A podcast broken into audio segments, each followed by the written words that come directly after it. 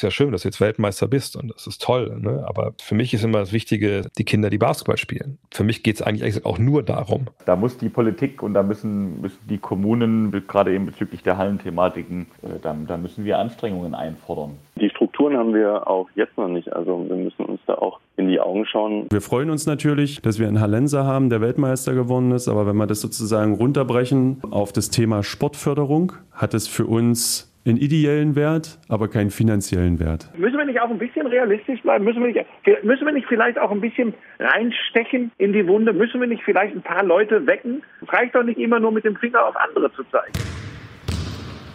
Ostball, der Podcast über erstklassigen Basketball aus dem Osten von Daniel George. Eine Produktion von MDR Sachsen-Anhalt und Sport im Osten.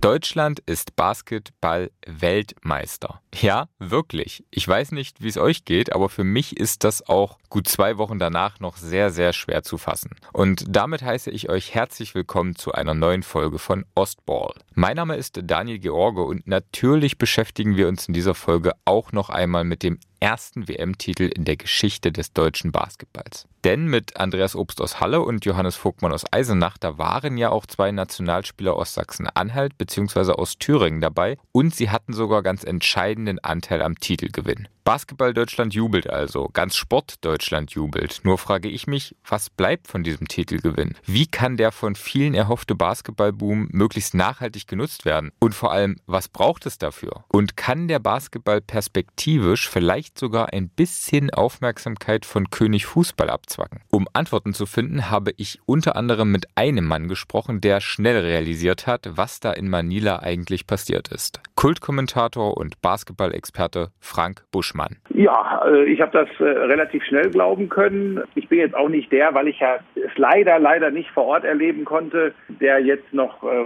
wochenlang oder eine Woche danach fadenschwenkend durch die Gegend läuft. Aber ich freue mich für den deutschen Basketball. Das ist der Punkt. Ich finde, die Truppe hat das total verdient und sie war auch die beste Mannschaft. Von daher ohne jetzt hier noch permanent Johlen durch die Gegend zu schreien, war das ein ganz, ganz geiles Ding. Und auch Basketballjournalist André Vogt, der die deutsche Nationalmannschaft während der WM eng begleitet hat, sagt: Auf eine weirde Art und Weise fand ich irgendwie, habe ich gar nicht lang gebraucht, äh, irgendwie um das, das zu realisieren, sondern ich habe das eigentlich schon im, im Moment äh, realisiert. Ich habe das ja bei mir äh, im Podcast schon gesagt, dass ich eigentlich da komplett emotional war, den, den ganzen Finaltag eigentlich schon, dass ich da so wie, wie Falschgeld durch die Arena gerannt bin, da in Manila und dann in diese angeschlossene Shopping Mall bin, als das Spiel um Platz 3 dann endlich vorbei war nach Verlängerung, weil ich einfach, einfach da raus musste und was, was anderes sehen und, und irgendwie nicht die ganze Zeit da komplett ähm, nervös sitzen. Aber weil ich wusste, was es bedeutet und, und, und was da, an welcher Schwelle wir als Bars für Deutschland halt standen und dass mir die Tränen dann da schon so, so zwei Minuten Verschluss irgendwie so liefen. Also da, da wusste ich schon, was da jetzt kommt und, und was das ist und was, was das bedeutet. Äh, von daher, ich, ich hatte gar nicht dieses traditionelle, oh, ich muss jetzt mal eine Woche drüber schlafen und dann aufwachen und äh, wie checken, dass wir Weltmeister sind, sondern das war mir, mir sehr präsent im Moment, ehrlich gesagt. André Vogt hat es angesprochen. Er wusste, was dieser WM-Titel bedeuten würde. Also, was bedeutet er denn? Ja, ich finde immer, das muss man immer erst, man muss ein bisschen zurücktreten, glaube ich, um das, das große Bild zu sehen, weil, was, wenn wir im Fußball oder im Handball oder im Hockey Weltmeister werden, dann sagt man, ja, haben wir irgendwie auch nicht anders erwartet. wir sind nun mal äh, eine der, der größten Fußballnationen, wir haben die beste Handballliga der Welt bei uns im Land. Ähm, Hockey haben wir die, auch wenn wir selber vielleicht nicht großartig Ahnung haben von der Hockey-Bundesliga oder so, aber wir haben natürlich die, die ähm, Erfolge mitbekommen von den, von den Jungs und Mädels bei Olympia etc das schockt einen ja nicht mehr. Aber ähm, Basketball, ich weiß nicht, wie es im Volleyball ehrlicherweise ist, aber ähm, Basketball überlegt, wo man da steht als Sportart in Deutschland. Also wenn man überlegt, dass wir, das haben wir knapp, glaube ich, 200.000 Menschen, die, einen Spielerpass haben, also die den Sport aktiv betreiben, ne, registriert mit BB sind, am Spielbetrieb teilnehmen oder eine Karteileiche sind. Da gibt es ja auch bestimmt einige von.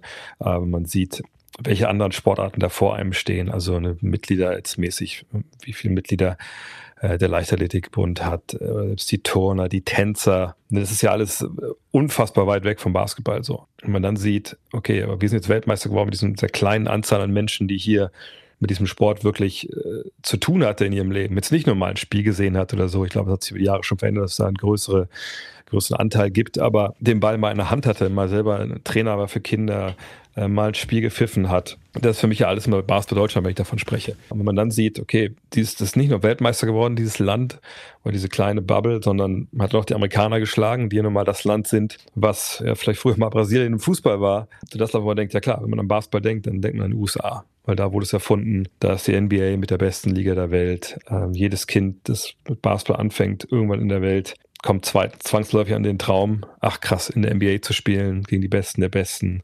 Ähm, das wär's. Und, und hat seine Helden auch dann irgendwie da, ob es äh, in meinem Alter dann jemand wie Michael Jordan war oder äh, jetzt später Nowitzki, Kobe Bryant oder heute LeBron James, ist alles da. Natürlich waren die nicht unschlagbar über die Jahrzehnte, das war, haben wir auch viele Weltmeisterschaften und Olympische Spiele verloren. Äh, allerdings haben sie in der 92 irgendwann ihr Dream Team geschickt, eben mit Jordan, mit Larry Bird, mit Magic Johnson, mit den Besten, der Besten, die vorher nie dabei waren, weil das bei Olympia nicht erlaubt war, dass man als Profi spielt und, und äh, Weltmeisterschaften und so waren den Amerikanern immer relativ egal. Haben gesagt, da reicht es auch, wenn wir unsere College-Athleten schicken. Aber als dann 92 dieses das Stream-Team halt kommt. Seitdem haben sie ja äh, eigentlich immer, außer es gab jetzt irgendwie einen Streik und es hat nicht gepasst von dem Timing her, haben sie ihre besten oder ihre NBA-Stars geschickt und natürlich haben sie da auch nicht alles gewonnen, aber die Teams, die sie dann geschlagen haben, das waren dann eben Basketballnationen oder Nationen, die eben eine goldene Generation hatten, wie die Argentinier 2002, wo dann halt ja, die halbe Mannschaft auch in NBA war später. Aber dass wir es jetzt geschafft haben, wie gesagt, mit, mit diesem kleinen Basketball Deutschland, dass wir Amerikaner geschlagen haben mit einer sehr, sehr guten Mannschaft im Halbfinale, dass wir die Serben geschlagen haben im Finale, auch ein Land, was ja auch schon Weltmeister war, was eine Großmacht ist, das hätte mir einer vor 20 Jahren gesagt, hätte ich gesagt, nee, glaube ich nicht. Und ich, vor 20 Jahren äh, waren wir ja schon mal im Halbfinale mit Dirk Nowitzki in Indianapolis gewesen, wo ich, wo ich auch in der Arena sein konnte. Aber irgendwie jetzt, das, das wiegt äh, um, um einiges schwerer, auch weil es nicht so an einem einzigen äh, Superstar hängt, der alles überstrahlt, sondern wirklich eine Mannschaft war und, und zeigt, zu was der Standort hier möglich ist. Und deshalb war das für mich und ist das für mich äh, nach wie vor wahrscheinlich so im Sport das, das Unwahrscheinlichste und das Größte, was, was ich je erlebt habe. Na, dann muss er doch jetzt einfach kommen, der große Basketballboom, oder, Frank Buschmann? Nee, der kommt nicht. Also da, das, eigentlich mag ich gar keine Interviews mehr zu diesem Thema geben, weil das ist natürlich total doof, jetzt nach dieser Sporthistorie, die wir erlebt haben, dann diese Frage beantworten zu müssen. Nein, es wird natürlich nicht kommen. Woher soll es denn kommen? Äh, die Topstars spielen nicht in der äh, Bundesliga. Es wird äh, nicht Ludwigsburg gegen Göttingen ähm, die Leute so faszinieren wie USA gegen Deutschland. Das haben wir alles schon mal gehabt wir waren noch nicht Welt, wir, ich bin kein Weltmeister. Äh, Deutschland war noch nicht Basketball-Weltmeister, aber waren schon mal Dritter, waren schon mal äh, Europameister, waren schon mal Silbermedaillengewinner bei einer Europameisterschaft, hatte mit Dirk Nowitzki einen der größten deutschen Sportler aller Zeiten und jetzt nennen wir mal kurz die Effekte, die daraus entstanden sind. Eins, zwei, drei, auf geht's kann ich ehrlich gesagt nicht. Da hat Frank Buschmann absolut recht. Aber vielleicht ist ja diesmal doch alles etwas anders. Vielleicht hat es diesmal ja doch einen Effekt. Vielleicht finden wir in dieser Folge ja doch Ansätze, wie es dem Basketball diesmal gelingen kann, diesen historischen WM-Erfolg für sich zu nutzen.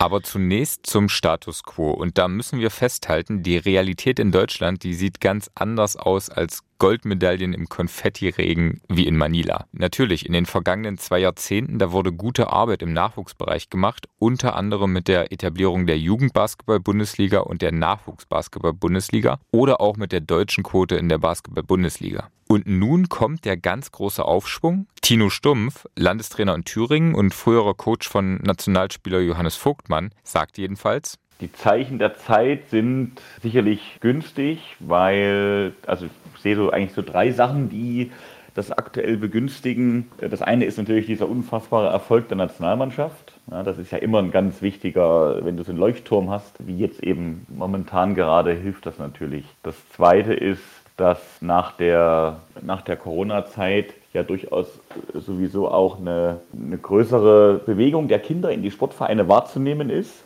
Also wirklich jetzt ganz viele Vereine, mit denen wir zu tun haben, auch im mitteldeutschen Bereich, vermelden das. Die Kinder rennen den, den Vereinen die Türe ein. Und ein dritter Aspekt vielleicht, ob das jetzt so viel Auswirkungen hat, weiß ich gar nicht, aber ist schon auch aktuell, dass der Fußball so ein bisschen ins Straucheln kommt. Fußball ist in Deutschland absolut Sportart Nummer eins, absoluter Magnet.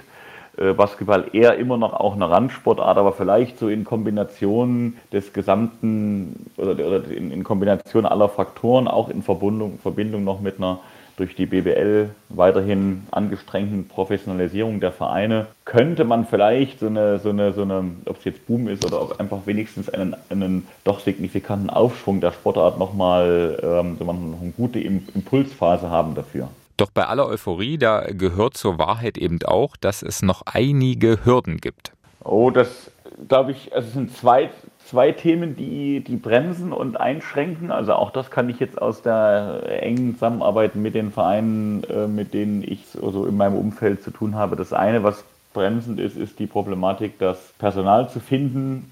Wirklich auch so ein bisschen wie dieses äh, Fachkräftemangelthema auch im Sport einfach zutrifft das ist ein Problem. Und das zweite ist, die Hallenzeiten ist ein Problem. Du kannst jetzt, wie du das in Jena vielleicht hast, weil du eine jetzt wirklich lange gewachsene, großartige Struktur hast mit einem mit einem Gesellschafterpool, auch angeführt von Lars Eberlein, wo man natürlich auch denen die Idee auch äh, wieder auf den Tisch legen kann, eigentlich braucht es noch eine Halle. Ja, das hast du aber nicht überall. Und selbst dann, wenn die das auch gut finden, ist immer noch die Frage, wie schnell geht das und machen sie es. Ja? Und, und, das hast du, das, das Hallen, die, die Hallenthematik ist, ist überall präsent.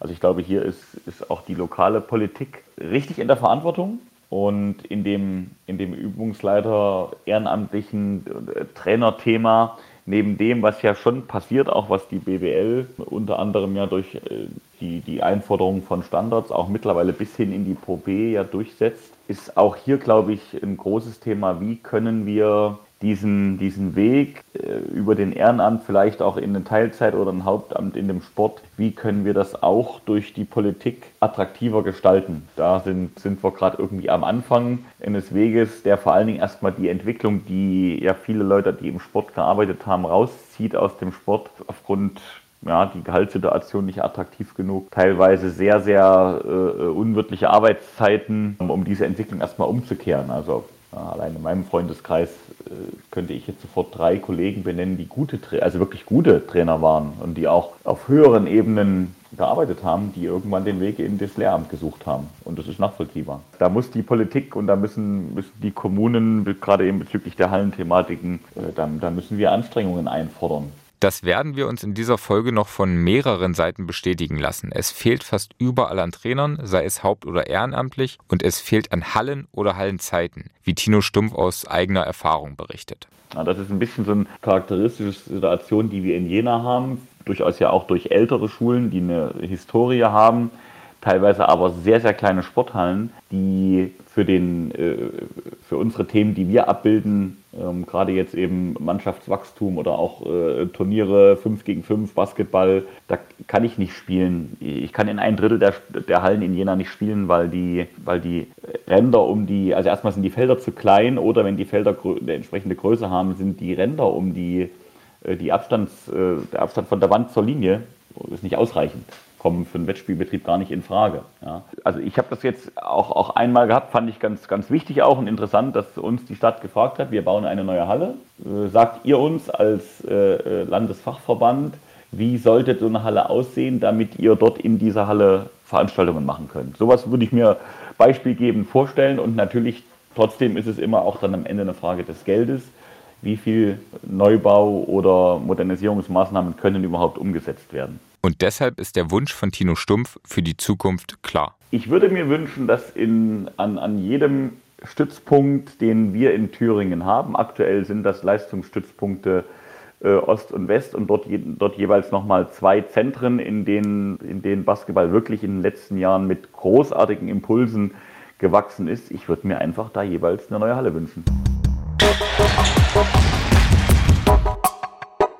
Neue Hallen überall. Das ist natürlich ein Wunsch, den Basketball mit ganz vielen anderen Sportarten teilt. Nur der WM-Titel, so zumindest die Hoffnung, könnte diesem Traum, diesem Wunsch nun noch mehr Nachdruck verleihen. Zumindest, wenn es nach Carsten Straube, dem Vorsitzenden des Basketballverbandes Sachsen-Anhalt, geht. Ich erhoffe mir und wünsche mir, dass das jetzt natürlich einen Boom auslöst, weil so medial wie Basketball gerade vertreten ist und wenn man das auch an den Zahlen sieht, die äh, auf Magenta und auf ZDF eingeschaltet haben, um das WM-Finale zu sehen, heißt es natürlich auch, dass das wahrgenommen wird, dass es eine gewisse Präsenz hat. Ich wünsche mir natürlich, dass wir mehr Kinder sozusagen oder Jugendliche oder auch Erwachsene begeistern können, jetzt in Sachsen-Anhalt Basketball zu spielen. Ich glaube schon, dass das eine Herausforderung für viele Vereine wird, weil es war jetzt auch schon ähm, nach Corona Corona war es ja auch teilweise so, dass Vereine ähm, Wartelisten hatten, dass teilweise auch Vereine von der Sportstättenvergabe sozusagen her gar nicht in der Lage waren, das abzudecken. Ähm, und natürlich auch, dass im Moment wir auch so eine, naja, so eine herausfordernden Zeiten haben, ähm, dass wir nicht genügend Übungsleiter haben, ähm, um die Kinder oder, oder überhaupt die Mannschaften irgendwie zu betreuen. Das könnte auf jeden Fall eine Herausforderung werden. wir als Verband äh,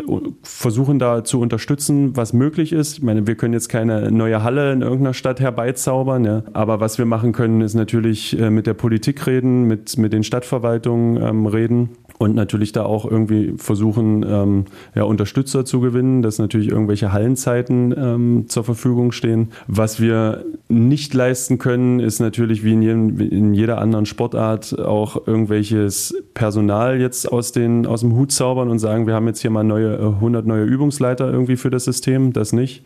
Aber was wir natürlich machen können, ist, wir bieten Übungsleiter Ausbildung an, wir bieten Schiedsrichter Ausbildung an, so dass wir natürlich auch gewappnet sind ähm, im Bereich Ausbildung Ausbildung, ähm, falls jetzt mehr passieren sollte.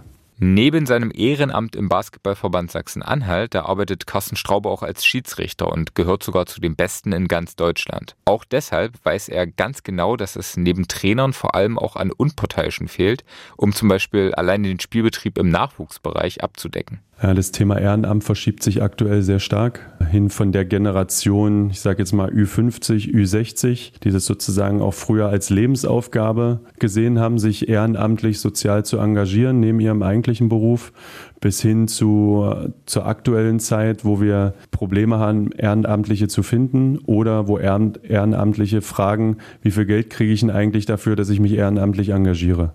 Ja, dass man Arbeitszeit heutzutage natürlich vergütet, das ist, das ist das eine. Das, das verstehe ich auch voll und ganz. Ja. Aber wir müssen generell damit umgehen lernen, dass sich eben dieser, die Wahrnehmung, was Ehrenamt eigentlich ist, total verschiebt, auch mit den Generationen, die kommen. Herausforderung ist natürlich an der Stelle, dass man das Ehrenamt irgendwie auch von allen Seiten her politisch auch vor allen Dingen, ich sag mal, wieder salonfähig macht.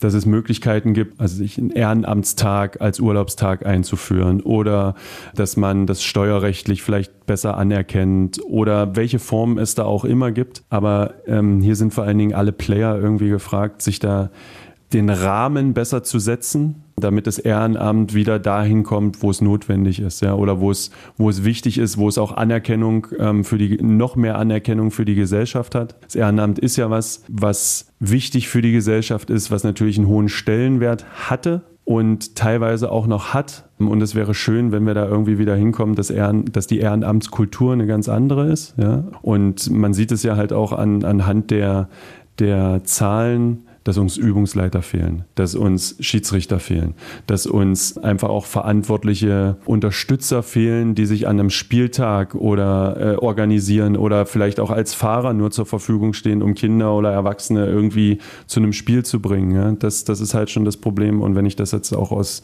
aus Verbandsseite oder Vereinsseite sozusagen sehe, ist es natürlich auch die Leute, die sich in Führungspositionen in Anführungsstriche eben sozusagen engagieren. Also das heißt im Vorstand oder einer Abteilungsleitung. Das ist ja teilweise auch so, dass das, dass das Problem behaftet ist und Leute nicht mehr so schnell gefunden werden, die eben diese Position besetzen können. Am Ende hängt alles am Geld und das kommt im Sport natürlich von Sponsoren, die sich jetzt mehr im Basketball engagieren werden. Carsten Straube sagt jedenfalls. Das kann ich mir sehr gut vorstellen und das wünsche ich mir auch und es erhoffe ich mir auch, dass gerade Sponsoren jetzt so auf diesen, auf diesen Zug des Basketball viel Goods irgendwie so ähm, aufspringen natürlich und einfach jetzt auch die Sportart für sich entdecken und sagen, ja, ähm, hier kann man sich engagieren, weil man sieht ja auch, wenn man die, die Feier gesehen hat, ja, wie viele Leute da waren, äh, um die Nationalmannschaft zu empfangen, wie cool das eigentlich ist, ja, und, und wie, ich sag mal, populär das eigentlich jetzt auch geworden ist ist, ja, ohne sich sozusagen am Volk zu, naja, zu rüben oder irgendwie sowas, aber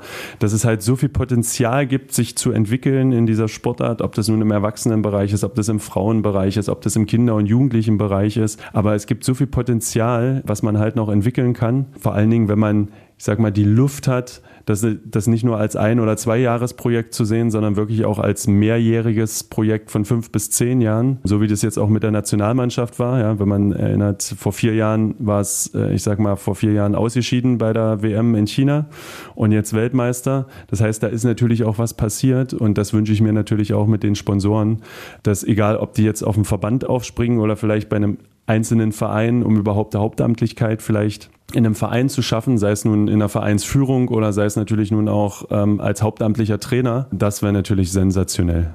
Ein weiteres großes Thema sind Fördergelder. Nach dem WM-Gewinn, da stand in dieser Hinsicht das Potenzialanalysesystem kurz POTAS des Deutschen Olympischen Sportbundes heftig in der Kritik. Es hatte nämlich der Leichtathletik das höchste Medaillenpotenzial bescheinigt und dem Basketball das niedrigste aller Spitzensportarten. Aber in der Praxis, da sah es eben genau andersherum aus. Die Leichtathleten, die gingen bei der WM in Budapest komplett leer aus und die Basketballer wurden Weltmeister. Und sie hatten ja ein Jahr zuvor auch schon Bronze Bronze bei der Heim-EM geholt. Aber dem Deutschen Basketballbund gingen durch diese Einstufung jedes Jahr 250.000 Euro verloren. Denn die Fördergelder des Bundes, die wurden und werden eben anhand des Potters-Rankings verteilt. Aber der Deutsche Olympische Sportbund, der kündigte nun immerhin bereits an, dieses Ranking, dieses Potenzialanalysesystem überarbeiten zu wollen. Aber auch auf Landesebene gibt es zumindest in Sachsen-Anhalt wohl Anpassungsbedarf, wie Carsten Straube erzählt. Also es ist ja so, dass jeder Landesverband ähm, äh, Fördermittel bekommt anhand einer Punktebewertung anhand eines Bewertungssystems, was der Landessportbund ähm, mit dem Land sozusagen ins Leben gerufen hat. Man versucht da eine Vergleichbarkeit zwischen allen Sportarten irgendwie herzustellen. Es ist so, dass es Schwerpunktsportarten gibt, dass es Fördersportarten gibt und anhand der Erfolge die eine Sportart hat, wird man eben, also kurzum gesagt, sozusagen in diesem System gerankt. Und das hat natürlich auch damit zu tun, wie viel Fördermittel und wie viel Gelder man als Verband halt auch bekommt. Aktuell ist es so, ähm, dass wir mit Basketball gut dastehen was auch, ähm, was auch die Erfolge der, der letzten Olympiazyklen sozusagen auch darstellt. Aber man merkt natürlich auch, ähm, wenn man jetzt in die Zukunft guckt, auch auf das neue, ähm, äh, auf den neuen Olympiazyklus, dass wir sowohl im männlichen als auch im weiblichen Bereich aufholen müssen weil wir aktuell aus diesem Ranking einfach rausfallen, was für uns einen herben Einschnitt bedeutet und Fördermittel einfach nicht mehr zur Verfügung stehen, die äh, natürlich wieder zurückinvestiert werden in Leistungssport, in Stellen, ähm, in die Entwicklung von Kindern und Jugendlichen und äh, da muss auf jeden Fall was getan werden. Zumal ja auch die große Frage im Raum steht, wie kann man so unterschiedliche Sportarten und Systeme wie zum Beispiel Basketball und Leichtathletik überhaupt fair miteinander vergleichen? Man versucht es zumindest, eine Vergleichbarkeit herzustellen. Ja. Ich nehme mal das einfache Beispiel Leichtathletik und Basketball. Ähm, es ist natürlich auch davon abhängig, wie viele Punkte man sozusagen auch durch internationale Erfolge erringen kann. Wenn man das einfach vergleicht, in der Leichtathletik gibt es unzählige Disziplinen und ähm, ich sage mal auch ähm, Einzelwettkämpfer die antreten können und sozusagen Punkte einsammeln können für diese Bewertungsmaske. Und wenn man das mit Basketball vergleicht, wir haben Chancen, Punkte zu erringen im, im, im Jugend- und im Erwachsenenbereich, aber halt immer nur in vier Disziplinen. Wir haben ähm, drei gegen drei, männlich, weiblich, und wir haben ähm, fünf gegen fünf, männlich und weiblich. Und wenn man das einfach gegenüberstellt, ähm, jetzt einfach aus dieser Perspektive betrachtet, ist es natürlich schon ein großer Unterschied, ob ich tausend Chancen habe, einen Punkt oder Punkte sozusagen einzufahren oder Weltmeister und Olympia Olympiasieger zu werden oder eben halt äh, nur vier Chancen. Und äh, natürlich ist es, ist es eine Vergleichbarkeit möglich, aber es ist natürlich auch so, ähm, und, und ich weiß, dass da auch der Spitzensport sozusagen drüber diskutiert, sind überhaupt Einzelsportarten vergleichbar mit Mannschaftssportarten? Und im Moment ist es so, dass es da kein separates Ranking irgendwie gibt. Ja, ähm, so dass alle Sportarten, egal ob Einzel- oder Mannschaftssportarten, gemeinsam irgendwie bewertet und gerankt werden. Und für uns als Verband äh, zeigt sich das natürlich auch. Wir haben jetzt mit Andy Obst einen Weltmeister dabei, der aber seit ein paar Jahren halt in Bayern aktiv ist, also in Bamberg äh, war und jetzt in München sozusagen ist. Und der zählt für uns als Land nicht mehr in dieser Bewertungsmaske. Ja, wir freuen uns natürlich, dass wir einen Hallenser haben, der Weltmeister geworden ist, aber wenn wir das sozusagen runterbrechen auf das Thema Sportförderung, hat es für uns einen ideellen Wert, aber keinen finanziellen Wert. Etwas anders sieht es in Thüringen aus. Tino Stumpf berichtet. Da klopfe ich jetzt mal toi toi toi auf Holz auf meinem Schreibtisch. Hat der LSB in Thüringen hat eine andere Herangehensweise an diese Einstufung. Und wir sind dort jetzt aktuell als, als Basketball dort nicht so einer enorm an, an ganz feste Kriterien gebundenen Beurteilung unterworfen. Natürlich müssen wir uns auch entsprechend platzieren und müssen uns ähm, auch dann in den Gesprächen mit dem, mit dem LSB, die, die auch jährlich stattfinden, dort ja, uns, uns äh, auch, auch abrechnen lassen an, an unserer Entwicklung. Aber ich glaube, da ist ein bisschen mehr Weitsicht äh, bei uns im LSB Thüringen und kann da auch nur die Zusammenarbeit mit den entsprechenden Institutionen jetzt aus meiner Sicht als sehr positiv benennen, weil das nicht nur an harte Fakten geknüpft wird. Und das ist ja sehr, sehr schwer. Man könnte jetzt, wenn man noch eine Ebene höher gucken will, das hat ja auch richtig die Runde gemacht. Wir hatten vor, ich meine, sind drei Jahre her, in, hat die höchste Ebene des deutschen Sports, der, der DOSB, mit dem Potenzialanalyse-Tool oder, oder so ein System praktisch genutzt, um die, das, das Medaillenpotenzial der Sportarten zu bewerten. Und da ist Basketball auf dem letzten Platz, auf Rang 26, zwischen allen, insbesondere olympischen Fachverbänden auch, Spitzen, Spitzenverbänden. Und das ist natürlich jetzt, wenn man das jetzt sieht, das ist ja, also da, da, haut ja irgendwas überhaupt nicht hin. Wir haben bei der EM Bronzemedaille geholt, werden Weltmeister, sind zum zweiten Mal in Folge für Olympia qualifiziert und landen aber in dieser Bewertung auf Rang 26. Das da haut irgendwas nicht hin. Ja? Das ist vielleicht manchmal auch schwierig und den, da kann man den, die, die Brücke dann zurückschlagen nach Sachsen-Anhalt. Es ist vielleicht manchmal schwierig, nur mit, mit äh, Ergebnissen dann daraus ableitend Folgefinanzierungsmittelzusagen zu machen. Ja, weil plötzlich, wie bei es eben in unserer Nationalmannschaft äh, passiert ist, und ja nicht nur dort, auch mit der U-Mannschaft. Wir haben auch mit der U-Mannschaft dieses Jahr eine, eine, Medaille geholt. Ich glaube, die, die U18. Da haben wir zum Glück bei uns in Thüringen eine, eine offenere Situation und auch einen offeneren Diskurs mit den Verantwortlichen. Hört sich alles gut an, aber Nachfrage, anhand welcher Kriterien wird denn dann in Thüringen bewertet, welche Sportart wie gefördert wird? Also mit dem Olympiastützpunkt Thüringen, der ja eben entsprechend in dieser äh, engen Verknüpfung mit dem Landessportbund, Landessportbund Thüringen ist, haben wir für uns bestimmte äh, äh, Ziele und Vorgaben erarbeitet. Wir sind jetzt äh, letztes Jahr auch zum ersten Mal in einen etwas tieferen Prozess da reingegangen, dass wir auch gemeinsam mit dem Sportdirektor des DBB dort für uns als Verband benannt haben, wo stehen wir, wo wollen wir hin, werden uns dann jährlich praktisch äh, in, in diesem Prozess mit den, mit den Vorhaben des letzten Jahres äh, auseinandersetzen und dann da entsprechend nicht nur Erfolgsfaktoren oder, oder Erfolgsbilanzen bewerten, sondern auch zum Beispiel Mitgliederentwicklung, Entwicklung oder Ausbau bestimmter äh, äh, Wettkampfstrukturen. Ja, die haben wir ja auch im, im, Mitteldeutschen Verbund mit der Mitteldeutschen Liga. Ein Erfolgsmodell eigentlich, was ja doch auch zum äh, jetzt in den letzten Jahren immer, immer mehr gewachsen ist. Da spielt ja auch der Thomas Scharschmidt als maßgeblicher Impulsgeber eine große Rolle. Und solche Sachen so als weichere äh, Faktoren kommen dort mit in die, entsprechend mit in die Bewertungen rein. Da ist sicherlich auch eine gewisse Kreativität gefragt. Ja, praktisch, was sind für uns auch, auch wichtige Säulen und Standbeine, die wir für die kommenden Jahre äh, für uns als Verband ausbauen wollen, ohne jetzt nur uns immer daran aufzuhängen, haben wir jetzt in der U18 ein oder zwei äh, Kaderathleten oder Athletinnen, die dann so einen NK1-Status haben, äh, das ist ja, wenn ich mich da auch in meiner Zeit noch in Sachsen-Anhalt erinnere, Kriterium gewesen, was dort viel, viel höher auch eingestuft wurde. Wie viele KaderathletInnen kriegst du in einem bestimmten Zieljahrgang in eine Nationalmannschaft? Und das ist, glaube ich, zu kurz gedacht, um wirklich Entwicklungspotenziale in den Sportarten einzuschätzen. So deutlich sagt das Carsten Straube zwar nicht, aber trotzdem. Also Wünsche generell ans System, egal ob das sozusagen Politik, äh, Sportpolitik oder überhaupt der Sport selber ist, ist, dass man natürlich zusammen an einem Tisch sitzt. Das ist sozusagen das Erste. Teilweise funktioniert es auch, dass man gemeinsam sozusagen spricht. Aber äh, es ist ja immer so, wenn es um das Thema Fördermittel geht oder Geld, ist das natürlich das andere. Das ist natürlich schon eine Herausforderung, weil wenn man die Medien jetzt verfolgt, Sport auf Bundesebene, sollen die Gelder gekürzt werden. Dann gibt es natürlich jetzt die großen Diskussionen über Potters. Und ein Wunsch ist natürlich halt auch eine gewisse Vergleichbarkeit eben herzustellen. Ja, das ist das, was ich, was ich auch, auch vorhin schon meinte, mit äh, dieser Vergleichbarkeit zwischen Einzelsportarten und Mannschaftssportarten.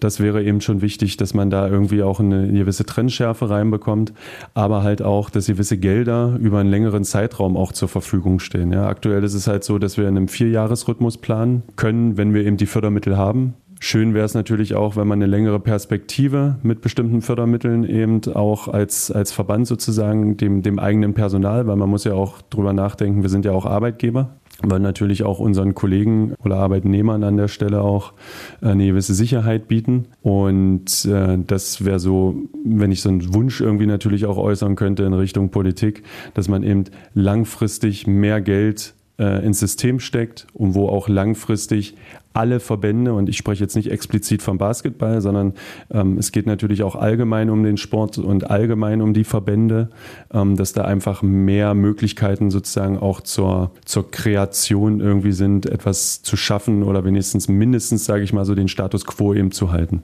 Andererseits muss man natürlich dann auch, wenn man längere Förderzyklen hat, auch irgendwie natürlich Möglichkeiten schaffen, dass andere immer wieder rein, reinrutschen können. Ja? Und das kann man meiner Meinung nach halt auch dadurch, dass eben mehr Geld im System ist, ja? dass halt auch, was weiß ich, der 30., 31. Verband eben die Möglichkeit hat, trotzdem mit in dieses Ranking reinzurutschen, obwohl man in einem bestimmten Förderzyklus eben ist, aber da sind halt Erfolge da und dafür müssen halt auch Gelder zur, äh, zur Verfügung stehen. Und wie lassen sich neue Gelder akquirieren? Eben auch durch mehr Aufmerksamkeit. Die gab es ja jetzt in Deutschland für den Basketball. Also muss doch jetzt auch der große Boom kommen. Wir erinnern uns aber an den Anfang dieser Folge. Frank Buschmann ist da äußerst skeptisch. Jetzt mal ganz ehrlich, in Basketballerkreisen und bewahrt euch das alle bei. Behaltet euch das bei. Ja. Und vielleicht trägt euch das durch den Anfang der Saison, sei es Euroleague, sei es Champions League, sei es Europa Cup, alles gut. Und vielleicht auch ein bisschen durch die Basketball-Bundesliga. Geht jetzt mal in Hamburg raus und fragt, ey Mensch, freut ihr euch auch so auf den Isaac Bonga und auf den Andy Obst? Und ihr werdet erschüttert sein, wenn ihr nicht zufällig auf einen Basketball-Fan trefft, was ihr als Antwort kriegt. Das ist so. Leider, leider ist das so. Deutschland eigentlich Fußballland. Und daran lässt sich auf Sicht nicht mal ein bisschen was ändern? Ich habe es ja selbst gemacht. Ich habe ja selbst äh, so einen Vergleich äh, angestrengt, äh, Basketballer, Fußballer. Das bezog sich aber tatsächlich nur auf einen Status quo dieser Basketball-Weltmeistermannschaft und der momentanen Fußballmannschaft. Das hat nichts zu tun mit der Popularität von Basketball und Fußball in diesem Land. Es tut mir ganz, ganz fürchterlich leid, das so sagen zu müssen. Und ich lasse mich super, super gerne eines Besseren belehren. Nur der Glaube fehlt mir, dass sich ein bisschen was verbessern kann, dass ein paar Leute mehr jetzt über einen gewissen Zeitraum was mit äh, Andi Obst, äh, Frucht des Jahres Obst, damit was anfangen können. Äh, das, das glaube ich schon. Und Dennis Schröder ist auf dem Weg. Äh, vielleicht wird er Sportler des Jahres. Ich würde es ihm so gönnen. Und die Mannschaft muss Mannschaft des Jahres werden. Aber Leute, bitte tretet mir den Beweis an und damit, damit spricht man ja eigentlich die Fans an, die Basketballfans und vor allem die Sportfans generell in Deutschland. Jetzt zeigt auch, dass euch nicht nur dieser WM-Titel, sondern diese Sportart gepackt hat. Den Beweis gilt es anzutreten und da bin ich leider, leider skeptisch. Frank Buschmann spricht da einen aus meiner Sicht ganz entscheidenden Punkt an. Wer nämlich dafür verantwortlich ist, dass es einen möglichen Boom gibt. Na, in der Verantwortung sind aller zuerst immer die Zuschauer. Dieses Gejohle und Getöse, wer das alles übertragen muss, wenn die deutsche Basketballnationalmannschaft erfolgreich bei einem internationalen Turnier spielt, das ist natürlich auch in gewisser Weise schwierig und ein bisschen verlogen, weil diese Versuche sind ja übrigens gemacht worden vom Free TV. Ist ja nicht so, dass nie die ARD, Stichwort Europameisterschaft im eigenen Land 2015 mit Nowitzki und Schröder, dass sie nie den Versuch gemacht hätten, die Spiele zumindest der deutschen Mannschaft live zu zeigen. Frag doch mal nach bei öffentlich-rechtlichen. Das müsst ihr doch wissen, die Einschaltquoten. Ganz ehrlich, wusste ich nicht, habe ich aber nachgeschlagen.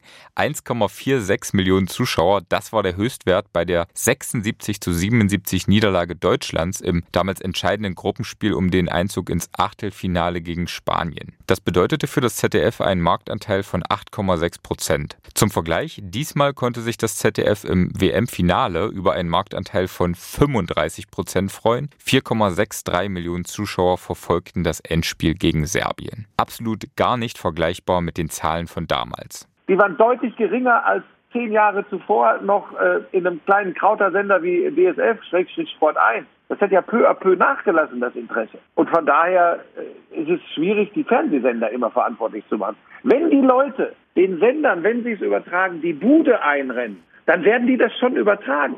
Also ich kann hier aus dem Nähkästchen plaudern. Es gab intensivste Überlegungen bei RTL ab der K.O.-Runde einzusteigen, wie im Vorjahr bei der äh, Europameisterschaft. Aber in diesem Fall hat man sich tatsächlich nicht aus wirtschaftlichen Gründen dagegen entschieden, denn das war letztes Jahr bei der EM ein Erfolg, sondern meine Güte, es war halt einfach in dem Fall bei einem Sender, der äh, sehr viel äh, Fußball äh, Nationalmannschaft überträgt und der ein Fünfjahresprojekt mit der NFL äh, exakt an dem Wochenende gestartet hat. Da waren schlicht und ergreifend keine Ressourcen mehr da. Warum es andere Privatsender nicht gemacht haben, kann ich euch nicht sagen. Öffentlich-rechtlich weiß ich auch nicht. Da darf man nur eins nicht vergessen, wenn man immer nach dem Auftrag schreit. Wenn 4,5 Millionen das jetzt das Endspiel geguckt haben, dann gibt es übrigens noch knappe 80 Millionen, die es nicht geguckt haben. Die zahlen übrigens auch Gebühren. Auch über sowas muss man immer mal nachdenken. Am Ende finde ich, Fans müssen gucken. Und weißt du, wo sie es dann gucken? um daraus eine Boomsportart zu machen. Ist doch am Ende egal. Magenta hat doch die ganze, die ganze äh, WM übertragen und das auch im Großen und Ganzen noch ordentlich gemacht. Also von daher, die Fans müssen es machen. Die Fans müssen es machen, äh, wenn sie es gucken wollen. Dann wird äh, sich irgendein Stream oder TV-Sender finden und wird alles übertragen. Alle Spiele der Nationalmannschaft, bei jedem großen Turnier. Magenta und äh, Dein machen ja jetzt auf Vereinsebene kannst du ja schon alles gucken. Sollte man übrigens nie vergessen. Trotzdem, Frank Buschmann hat ja recht. Auch nach EM Bronze im vergangenen Jahr ist zumindest medial der ganz große Basketballboom ausgeblieben. Gerade wenn man Basketball mit anderen Sportarten wie American Football und der US-Liga NFL vergleicht. Da hat, den, hat die NFL längst den Rang abgelaufen. Das hat jetzt nichts damit zu tun, dass ich das für NFL jetzt äh, kommentiere. Schau dir mal an, wenn 600.000 junge Leute, sechs, wir reden gar nicht von der Gesamtreichweite, aber wenn 600.000 junge junge Leute sonntagsabends zur Primetime, die eigentlich gar nicht mehr Fernseh schauen. Diese Menschen gucken kaum noch fern. Und es versammeln sich 600.000 jeden Sonntagabend. Ich kann dir schwören an dieser Stelle, mit keinem Handball-Bundesligaspiel, mit keinem Basketball-Bundesligaspiel und mit keinem Eishockey-Bundesliga oder DEL-Spiel kannst du diese Anzahl von jungen Leuten auch nur ansatzweise erreichen. Das Ding ist durch. Die NFL ist bei den 14- bis 49-Jährigen manchmal übrigens schon die Nummer eins sogar im Vergleich zu Fußball.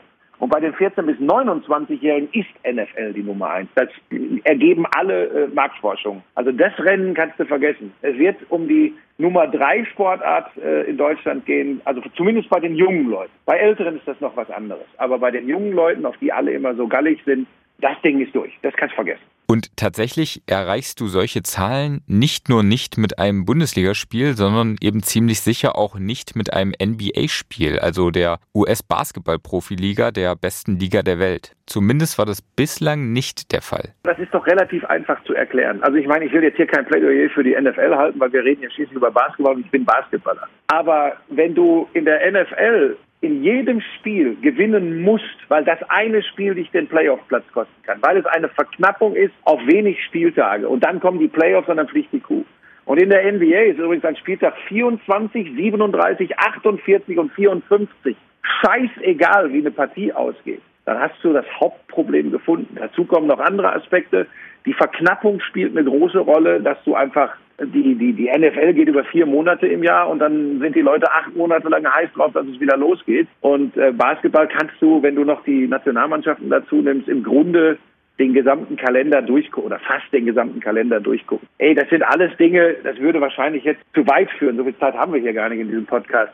Aber ich, ich glaube, das kannst du, das kannst du einfach nicht vergleichen. Plus, wir warten mal ab. Ich glaube, jetzt gibt es doch wieder NBA demnächst im Free TV sogar. Du, pass auf, wenn Sie Glück haben und Sie haben mal die Orlando Magic äh, mit, den, mit, den, mit, mit Franz und, und, und seinem Bruder und Mo haben ein spannendes Spiel gegen mit Dennis Schröder, dann werden das auch Leute gucken. Dann wirst du, lass mich eine Prognose abgeben, wenn sie jemand so ein Spiel übertragen, vielleicht 300.000 Zuschauer insgesamt schauen und davon werden auch sehr viele Junge sein. Aber wenn Milwaukee gegen Minnesota an Spieltag 17 spielt, um 21 Uhr deutscher Zeit, dann interessiert das keine alte Sau. Bis auf ein paar NBA-Freaks. Und jetzt sind wir übrigens am Punkt. Haben die nicht längst den Game Pass? Wie übrigens in der NFL auch sicherlich viele. Ich muss ehrlich sagen, aus Sicht eines Basketballfans, das ergibt leider Sinn und das kann ich aus eigener Erfahrung so bestätigen. Wird also wohl so kommen. Der große mediale Boom wird ausbleiben. Hey, pass auf, pass auf. Eins ist auch klar. Ich bin nicht der Fernsehpapst. Ich weiß das nicht. Vielleicht, vielleicht sprechen wir in zwei Jahren wieder und du wirst sagen, boah, hast du daneben gelegen.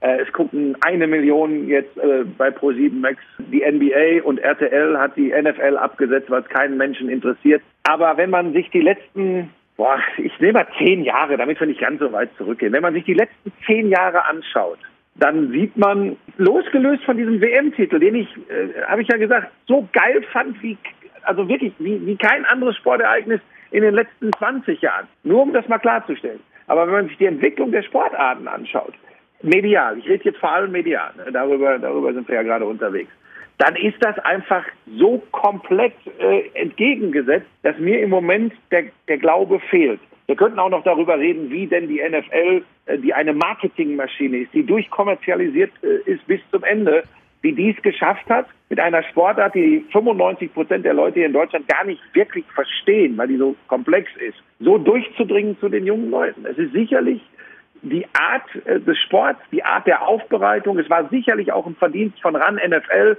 die Sportberichterstattung in einer Art und Weise gemacht haben, wie man es vorher noch nie erlebt hat. Kann dir aber auch eins sagen, das wird eins zu eins wieder so aufgezogen mit Basketball, also mit der NBA, ganz sicher nicht funktionieren, weil es nicht das erste Mal ist. Also es, es ist echt schwierig. Ich, ich sehe nicht den Ansatz, wo du mir jetzt erklären könntest, warum plötzlich Basketball Mediensportart Nummer zwei werden soll. Ja, das, das hört sich alles ziemlich ernüchternd an, wenn Frank Buschmann da so nach vorne blickt, oder? Ja, aber wir, müssen wir nicht auch ein bisschen realistisch bleiben? Müssen wir, nicht, müssen wir nicht vielleicht auch ein bisschen reinstechen in die Wunde? Müssen wir nicht vielleicht ein paar Leute wecken? müssen wir nicht dafür sorgen, dass die Zuschauer wirklich da die Treue halten, dass die Kiddies wirklich äh, in die Halle gehen? Müssen wir die nicht ein bisschen kitzeln? Es, doch, es reicht doch nicht immer nur mit dem Finger auf andere zu zeigen. Hey, ich führe diesen Kampf seit, weiß ich nicht, 30 Jahren. Es ist schwierig. Nochmal, das wäre ja das Allerwichtigste, dass, dass, du, dass du die Sportart wachsen lässt und zwar von, von, von der Pike auf. Aber wenn wir auch über diese Dinge, wie, wie, wie wichtig sind Medien, das ist ja beim Football äh, ganz deutlich geworden. Aber weißt du, solange deutsche Fans nochmal sich nicht dafür interessieren und nur meckern, wenn jetzt Bayern München plötzlich mal Euroleague Final Four spielen sollte oder so. Wenn die nicht sagen, ey, das will ich aber sehen, wie die gegen Real Madrid, gegen Panathinaikos Athen spielen, dann ist es eben auch nicht so, dass es eine Sportart ist, die, die diese Sportnation bewegt. Das, das gilt es eben noch zu beweisen und das, das ist ganz, ganz wichtig. Am Ende ist es so, wenn die Leute das wirklich wollen und gucken, dann wird schon irgendein Programmverantwortlicher sagen, so, da da haue ich jetzt rein. Außerhalb der Nationalmannschaft. Um die Nationalmannschaft mache ich mir zeitnah keine Sorgen. Die werden übertragen. Olympische Spiele sind bei den öffentlich-rechtlichen. Die werden vielleicht häufiger mal im Hauptprogramm dann auch die äh, Basketballer zeigen äh, bei den Olympischen Spielen in Paris. Bei den folgenden Turnieren, solange diese Generation so Bock macht, werden die übertragen. Wir reden davon, was hat das für Auswirkungen auf den deutschen Basketball auf anderer Ebene. Und da wird es schwierig. So, du wolltest noch was Positives.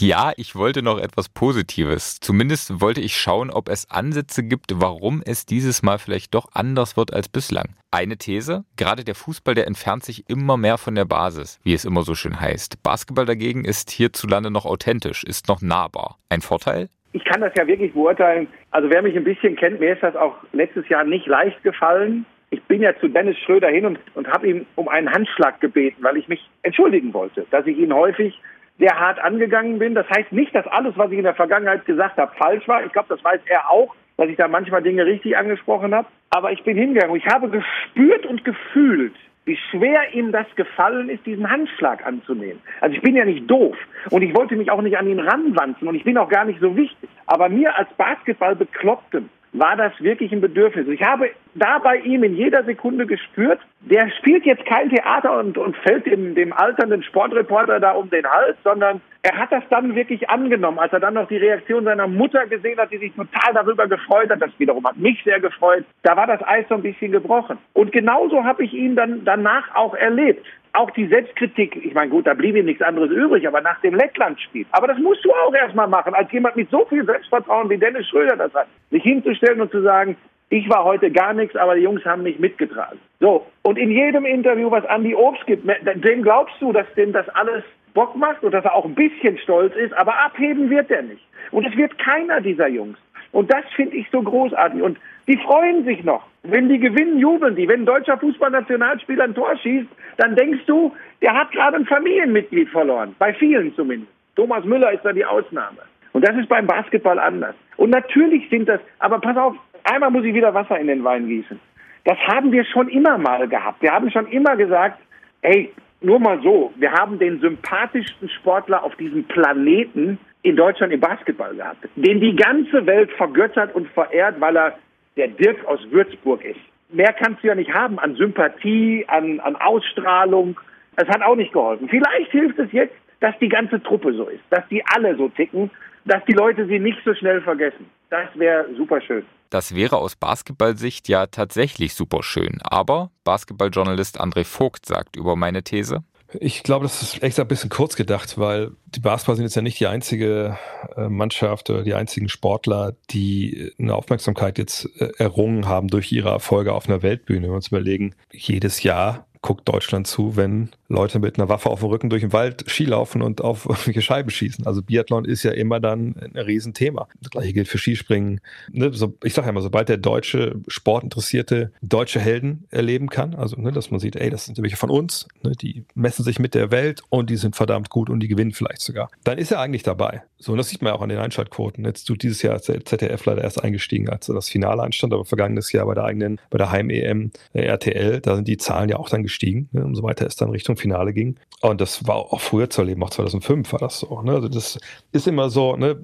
umso näher der Erfolg rückt, äh, umso mehr Hype ist auch da. Nur in der Regel ist der Hype danach auch relativ schnell wieder weg, ne? egal wie authentisch die Leute sind. Also ich glaube, die, die Biathleten, wenn wir bei denen mal bleiben, das sind alles tolle Sportler und, und tolle Typen und, und, und Mädels, ähm, die einfach für ihren Sport leben, die eine Leidenschaft mitbringen, die gute Interviews geben, die ja nicht nur dann einmal im, im Frühherbst oder Spätherbst mal zwei Wochen irgendwie auf dem Fernsehbild äh, rumflimmern, sondern eigentlich den ganzen Winter. Und trotzdem glaube ich nicht, dass Biathlon, die ja nun mal nicht unbedingt großartige Sportplätze bauen müssen, da reicht es, wenn es schneit, dass die jetzt dastehen und sagen, Gott, wir wissen gar nicht, wir mit den ganzen Leuten, die hier im, im, im Wald rumlaufen wollen und auf, auf Scheiben schießen, sondern das ist dann halt äh, Entertainment in dem Fall. Wie gesagt, ich sehe den deutschen Helden und äh, dann ist aber auch wieder gut.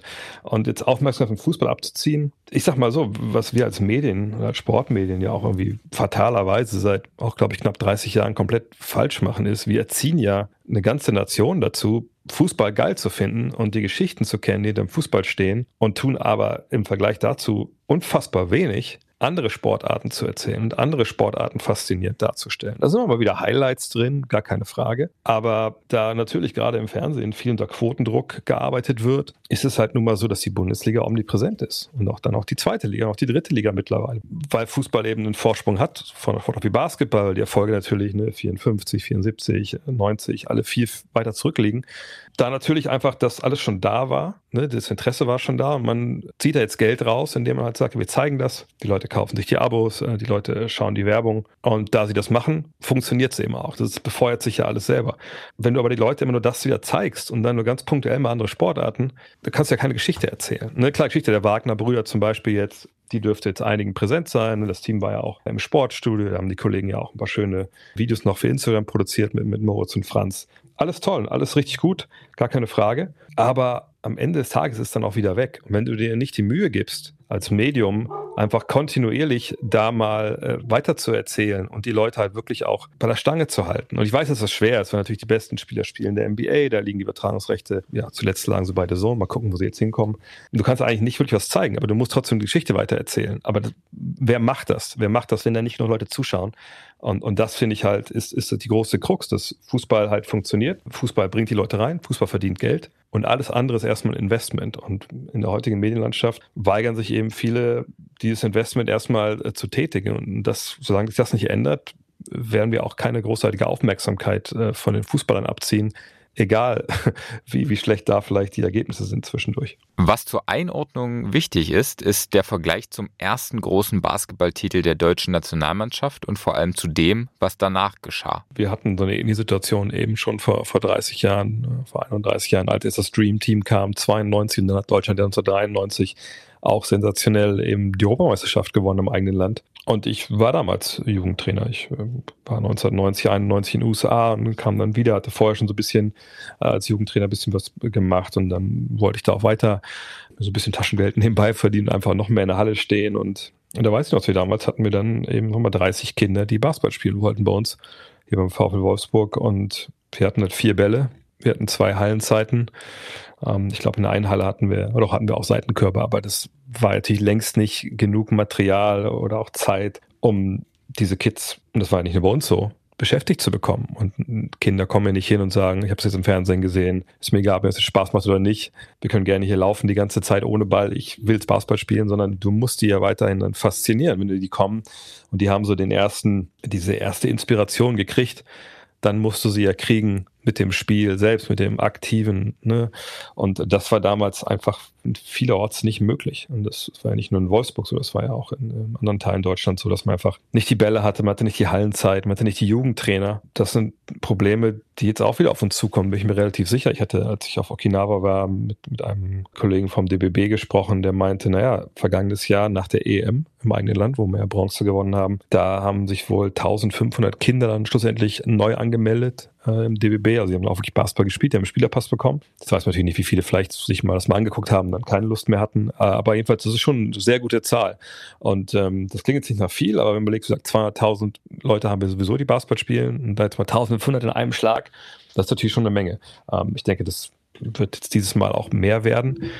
Nur schafft man das halt, wie gesagt, die dann halt auch weitergehend zu faszinieren. Und da ist halt die Frage, haben wir genug Hallenzeiten? Wahrscheinlich nicht. Und das kann man ja auch nicht kurzfristig ändern. Ne? Klar kann man immer irgendwie Hallenzeiten neu verteilen, aber im Winter wollen ja alle in die Halle, selbst die Fußballer, Bälle besorgen, ähnliches. Ja, das kann man sicherlich machen, aber auch das kostet natürlich Geld. Und dann kommen wir ins ja, menschliche Kapital. Was ist mit den Jugendtrainern? Haben wir denn genug? Und ich würde sagen, wahrscheinlich nicht. Und auch wenn man da vielleicht eventuell ne, noch was akquir Leute akquirieren kann, sich ein paar Leute wie mich, die das schon seit Jahren nicht mehr machen, die jetzt vielleicht nochmal anfangen oder so, äh, das kann ja alles sein, aber am Ende des Tages, äh, die Strukturen, die werden wahrscheinlich jetzt belastet. Und, und die Frage ist halt, ne, wie kriegen das die einzelnen Vereine hin, wirklich äh, diesem Ansturm, der dann hoffentlich jetzt kommt, aber ich gehe davon aus, den wirklich mitnehmen zu können. Denn, denn nur so kann sowas ja was bringen. Ne? Das ist ja schön, dass du jetzt Weltmeister bist und das ist toll. Ne? Aber für mich ist immer das Wichtige, sind nicht irgendwelche Sponsoren, die sich jetzt entscheiden, einem Bundesliga-Verein irgendwie mehr Geld zu geben oder einem Regionalliga-Verein oder jetzt vom DBB, um sich monetär zu engagieren, sondern es sind eben wirklich die Kinder, die Basketball spielen. Für mich geht es eigentlich auch nur darum, weil das das einzig Nachhaltige ist, was man dann mitnimmt im Zuge von, von so einem Titel, weil daraus eben alles andere entsteht. Daraus entstehen neue Nationalspiele natürlich, im besten Fall.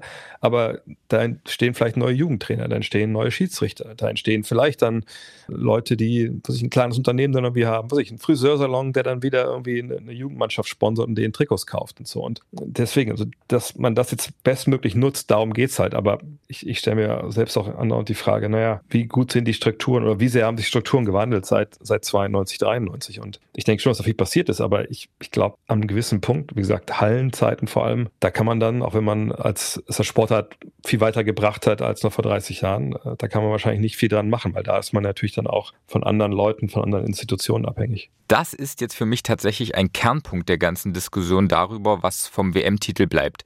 Die Investitionen in die Nachwuchsarbeit sind das einzig wirklich Nachhaltige. Und André Vogt, der führt das auch noch aus. Es geht da nicht mehr, glaube ich, nur allein um Nachwuchsarbeit, es geht da allein darum, glaube ich, wie schätzen wir als, als, als Land den, den Sport? Wie, wie schätzen wir als Land äh, so eine Infrastruktur wie Schulen? Das klingt jetzt auf den ersten Blick immer blöd. Unsere, unsere Kleine wurde jetzt gerade eingeschult, deswegen habe ich da zum ersten Mal wieder so, mal so, einen richtigen Einblick, seit ich halt selber in der Schule war. Ich wohne hier in Wolfsburg. Wir haben natürlich äh, den Vorteil, dass wir mit Volkswagen hier auch ähm, natürlich ein Unternehmen haben, die sich auch engagieren und so. Und jetzt habe ich auch viel, viel mehr Geld als in anderen Städten gleicher Größe. Aber also, da muss man ja nicht lange suchen im Internet, äh, um die Geschichten zu finden von vielen Kollegen, die halt mal geschaut haben, wie sieht es eigentlich aus in den Sporthallen in Deutschland, wie sieht es eigentlich aus in den Schulen in Deutschland. Und da, da kommen wir an den Punkt, dass diese Infrastruktur, die wir da haben, oftmals total veraltet ist. Ich habe es hier direkt vor der Tür, die Straße ist äh, die Turnhalle, die, die, die Kitas äh, bei uns hier im Vorort äh, mitnutzen, aber auch die Grundschule. Ja, gut, da hängen zwei Basketballkörbe, das ist ja schon mal gut. Aber zum Beispiel die Linien auf dem Boden, das sind die von vor ja, vor, vor 30 Jahren. Jetzt werden sich viele fragen, ja gut, wenn man die Linie noch erkennen kann, ist es ja kein Thema. Naja, diese Linien sind nicht mehr richtig. Also die Dreierlinie ist zu kurz, die Zone sieht nicht mehr so aus.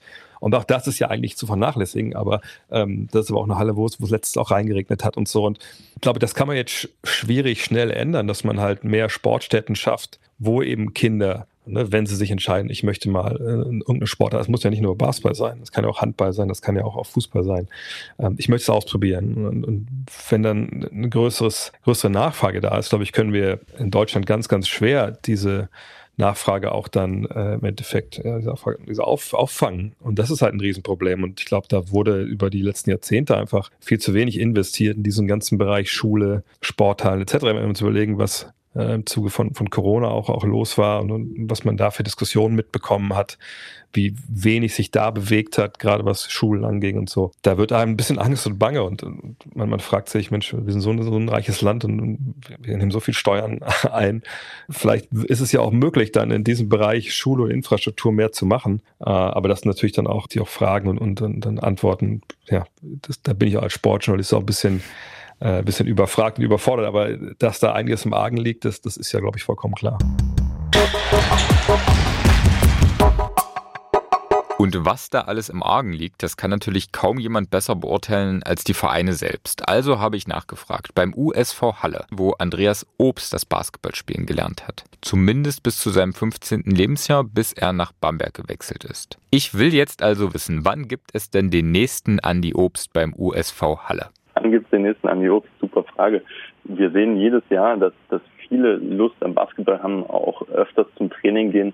Wir sind hier ähm, mit der Mitteldeutschen Basketballakademie in der Mitteldeutschen Liga vertreten als Team Halle. Das heißt, wir schauen schon, dass, dass ein Andi Obst sich auch bei uns entwickeln kann in Halle, dass er da ja die Fundamente bekommt in der Persönlichkeitsentwicklung, in der sportlichen Entwicklung. Und natürlich gibt es viele junge Talente, wo wir schon denken, okay, das könnte nächster großer Basketballer werden. Das sagt Markus Zawatzki, Sektionsvorstand Basketball beim USV Halle, wo die Freude natürlich riesig war über den WM-Erfolg von Andreas Obst und der Nationalmannschaft. Aber Teil der Geschichte ist eben auch, dass damals in Halle und auch in ganz Sachsen-Anhalt die Strukturen fehlten, um ein Talent wie Andreas Obst zu halten und weiterzuentwickeln. Deshalb ging er ja auch nach Bamberg. Und Markus Zawatzki sagt, die Strukturen haben wir auch jetzt noch nicht. Also wir müssen uns da auch in die Augen schauen. Halle ist weiterhin ein Ausbildungsstandort für Basketball. Wir legen hier die Grundlagen auch mit dem MBC in der Region und anderen großen Playern ist es aber so, dass sich der Spieler dann auch neben seiner Entwicklung dafür entscheiden muss, einen Schritt aus Halle rauszugehen, um sich weiterzuentwickeln. Deshalb sagt auch Martin Geisler, der Geschäftsführer des angesprochenen Bundesligisten Syntenix MBC aus Weißenfels, ja, ich glaube, es wäre das Falsche, wenn man sich jetzt auf dem WM-Erfolg ausruhen würde, so wie es vielleicht auch andere Sportarten gemacht haben. Das sollte keine Eintagsfliege sein. Die Basketball-Bundesliga insbesondere hat in den letzten 10, 15 Jahren enorme Anstrengungen unternommen mit hohen Standards an die Clubs, angefangen mit hauptamtlichen Nachwuchstrainern bis hin zur Entwicklung der U16 JBBL oder U19 NBBL äh, Nachwuchsbundesligen, um einfach da in hohen Standards Spieler zu entwickeln eben, dass, Mannschaft, dass eine Mannschaft entstehen kann, die jetzt Weltmeister werden kann. Alle Spieler, die in der Weltmeistermannschaft waren, sind genau dieses JBBL, NBBL-System in Deutschland durchlaufen. Alle Spieler stammen aus einem BBL-Umfeld und das ist eine Sache, auf die wir erstmal stolz sein können, aber wir können uns nicht drauf ausruhen und wir können jetzt schon gar nicht die Anstrengungen zurückfahren. Wir müssen weiter in Nachwuchsarbeit investieren. Wir müssen weiter die Standards hochhalten, damit auch an vielen Standorten viele neue Kinder und Jugendliche für Basketball begeistern. Dafür gibt es klare Ideen, klare Ansätze auch in der BBL. Wir wollen künftig in Kindergärten und Schulen noch aktiver sein als jetzt schon. Ja, das müssen alle, vor allem Profiklubs zuallererst unterstützen, um einfach jetzt auch diesen Basketball, diese Basketballaufmerksamkeit mitzunehmen. Wir haben da eine große Verantwortung, eine große Chance. Und wenn wir diese Verantwortung nicht nutzen, dann wird es auch, dann wird es eine Eintagspflege bleiben. Aber ich bin mir sicher, dass DBB und BBL als Partner da gemeinsam nach vorne gehen werden und äh, ihre Ideen weiter, weiter ausbauen. Ja, und darauf hofft auch Markus Zawatzki vom USV Halle, der übrigens schon vor dem WM-Gewinn der Nationalmannschaft in Strukturen im Nachwuchsbereich investiert hat. Seit letztem Jahr haben wir die Vision im Breitensport und hier auch in der Sektion Basketball vom USV Halle strukturell zu verbessern, zu professionalisieren weiterhin unter dem Aspekt eine große Masse an Kindern anzusprechen und Basketball als Breitensport auch, auch anzusehen. Dort haben wir im letzten Jahr mit einem Crowdfunding eine Startfinanzierung erworben durch unsere Mitglieder, Freunde und äh, Partner aus der Wirtschaft. Das war der Startpunkt beim Landessportbund und Landesverwaltungsamt, einen Förderantrag einzureichen, um unsere ehrenamtlichen Strukturen, unsere ehrenamtlichen Helfer und Trainer hauptamtlich zu unterstützen. Also wir haben hier seit diesem Jahr ein Förderprojekt laufen da auch eine Person eingestellt in der Sportorganisation und als Ehrenamtsdirigent, der unsere ehrenamtlichen Helfer, Trainer unterstützt in ihrem täglichen Business. Ja, auch dafür da ist, neue Trainer anzusprechen, Ehrenamtliche zu gewinnen und so dieses, dieses Fundament des äh, ehrenamtlichen Breitensportvereins äh, auf weiteren Säulen zu, zu stellen. Ein erster, ein wichtiger Schritt, sagt Markus Zawatzki. Doch was einen möglichen Basketballboom angeht, ist auch er noch skeptisch. Natürlich zeigen die Erfahrungen aus den vergangenen Jahren, dass, dass ein Boom natürlich auch schnell ausbleiben kann, wenn, wenn die Situation sich nicht, nicht verbessert. Was brauchen wir? Sind vor allem mehr Trainer, ehrenamtlich aktive, gegebenenfalls aber auch hauptamtliche Trainer. Es mangelt an, an den Sporthallen die natürlich auch äh, renoviert und saniert werden müssen. Es mangelt an den niedrigen Kurven. Ja, und am besten äh, ist es auch, wenn sich Trainingszeiten und verschiedene Mannschaften auf eine Sporthalle konzentrieren. Zum Beispiel die U10, U12, U14, U16 alle nacheinander trainieren können und man eine Heimhalle hat. Das ist in Halle so noch nicht gegeben. Wir sind da in vielen Stadtteilen aktiv. Ja, sind auf der Suche jedes Mal wieder neu, jedes Jahr neue Trainer zu gewinnen zu befähigen und auch dann so zu befähigen, dass die Kindern viel Spaß am Sport und viel Spaß am Basketball bereiten können. Oder wenn es um die Hauptamtlichkeit geht, dann mangelt es natürlich auch um Geld. Hier ist eine Förderung notwendig, auch im breiten Sportbereich, um hier die, die große Masse auch zu erreichen. Und aktuell sehen wir da nur, dass es in den Leistungssport geht und äh, breitensportliche Vereine, so wie wir es sind, kaum unterstützt werden. Wir erinnern uns an den Anfang dieser Folge zurück, der Wunsch nach Sporthallen und Hallenzeiten. Dieser Wunsch, der holt uns auch jetzt noch einmal ein. Uns würde natürlich helfen eine Sporthalle, die für alle Altersklassen zugänglich ist, die auch den Basketball als gänzliches fördert, vielleicht auch die, die Basketballfamilie in Halle wieder zusammenwachsen lässt. Wir hatten es mit der, mit der Burgstraße vor 15 Jahren. Äh, nach der Schließung hat sich das so ein bisschen alles äh, entfremdet. Also was wir uns wünschen, ist einerseits eine schöne Ballsporthalle in Halle und natürlich auch das äh, Geld und die Förderung, um Hauptamtlichkeit einzustellen, denn ehrenamtlich ist sowas in der heutigen Zeit kaum mehr möglich. In der Sporthalle Burgstraße, die Markus Zawatzki angesprochen hat, äh, da hat auch Andreas Obst früher das Basketballspielen gelernt. Doch dann war sie eben lange geschlossen und mittlerweile wird sie als Skaterhalle genutzt. Wo Andreas Obst in Halle früher aber auch viel Zeit verbracht hat, auf den Plätzen unter freiem Himmel. Und auch Markus Zawatzki sagt, was extrem hilfreich ist, auch um, um den Basketball in, in Halle weiter zu tragen und das Feuer weiter zu entfachen, ist natürlich, viele Freiplätze sind kaputt oder nur sperrig, sperrig wieder aufgebaut. Das ermöglicht ja natürlich jetzt auch nicht, Trainings dort durchzuführen oder äh, neue Talente dort zu gewinnen. Also was Spaß macht, ist natürlich, wenn im Sommer ein Freiplatz im Abendlicht groß bespielt wird, viele Menschen sich da treffen. Aber das hat es in den letzten Jahren dann auch nicht gegeben. Natürlich wünschen wir uns auch von Seiten der Stadt oder vom Land die Renovierung und Sanierung von viel mehr Freiplätzen in der Stadt. Es gibt einige, aber da äh, müssen wir dann zusammenarbeiten und auch diese wieder in, in Takt bringen.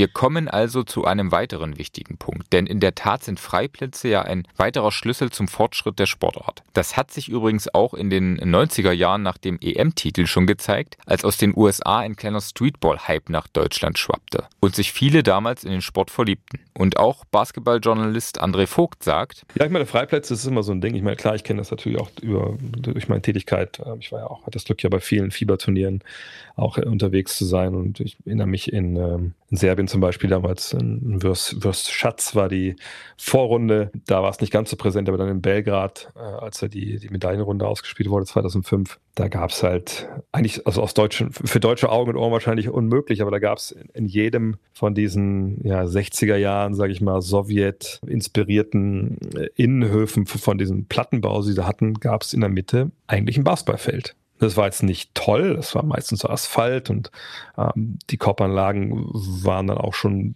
ziemlich schlechten Zustand, aber da konnte man auch ohne weiteres drauf spielen. Das war sogar gesponsert, das weiß ich noch so, da war so Sinalco, war so auf den Brettern geschrieben das war dann so gelb und die Ringe waren natürlich rot. Aber da konnte man halt Basketball spielen. So, und ne, warum klingt sich das, warum das für vielleicht ein bisschen komisch? Naja, ich weiß nur, dass ich hier äh, bei uns um die Ecke in Westhagen aufgewachsen sind, auch Plattenbauten hier in Wolfsburg. Äh, wenn wir da Fußball gespielt haben, hinterm Haus auf dem Rasen, zwischen 12 und 15 Uhr, da war die Hölle los. Da kam, stand der Erste schon und nicht nur einer auf dem Balkon heruntergebrüllt hat, dass wir da ein bisschen mal ruhig sein sollten, ist ja Mittagspause. Und ich glaube, äh, auch, auch, da, ne, es ist halt einfach so, dass so Freiplätze mit Dribbeln, das kann dann schon nicht irgendwo sein, wo Leute sich belästigt fühlen. Dann muss das natürlich auch äh, vom, vom Grünflächenamt, ist ja, glaube ich, meistens zuständig, dann ja auch irgendwie gebaut werden. Die haben meistens keine Perspektive von, von, von Basketball dann ist die Nachfrage nach Fußball natürlich auch viel, viel höher. Also ich glaube, das ist auch noch, noch mal ein ganz anderes, viel vielschichtigeres Problem. Aber ich gebe dir vollkommen recht, wenn man die Länder sieht, wo Basketball größer ist, da sieht man halt Freiplätze, da sieht man, da hat man Orte,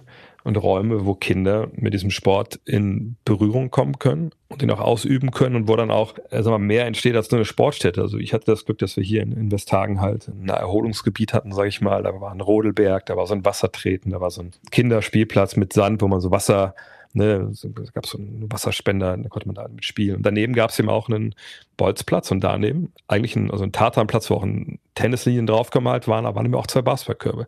Aber das war, als ich angefangen habe, Ende der 80er, absolut die Ausnahme. Und dass ich den hatte, war halt unfassbar, weil da hat sich mein ganzes Leben abgespielt dann von, ja, von 15,5 äh, ja, bis, bis, bis 20, ähm, weil man einfach da sein konnte. Ja, nicht nur, dass ich mal eine Stunde abends, sondern man ist halt fünf, sechs Stunden da gewesen. Man hat da seine Freunde getroffen. Das war so eine Art Lebensmittelpunkt. Und wenn du das schaffst, dass ne, ein Sport ja dazu wird oder ein Sportplatz dazu wird, dann hast du ja auch eine ganz andere Emotionalität und, und die Kids haben auch eine ganz andere Leidenschaft dafür und, und dass sowas entsteht, da muss natürlich viel zusammenkommen, aber erstmal brauchst du eben diesen Platz, wenn du den nicht hast, hast du eben nicht den Ort, wo, wo all die anderen Sachen dann entstehen können. Wir fassen zusammen, es braucht Hallen und es braucht Freiplätze. In dieser Hinsicht ist natürlich vor allem die Politik gefragt. Aber ganz grundsätzlich sind gerade vor allem all diejenigen gefragt, die den Basketball schon jetzt lieben. André Vogt, der hat dazu auf Instagram ein sehr emotionales und wie ich finde sehr starkes Video gepostet. Ich verlinke euch das auch nochmal in den Show Notes. Der Tenor,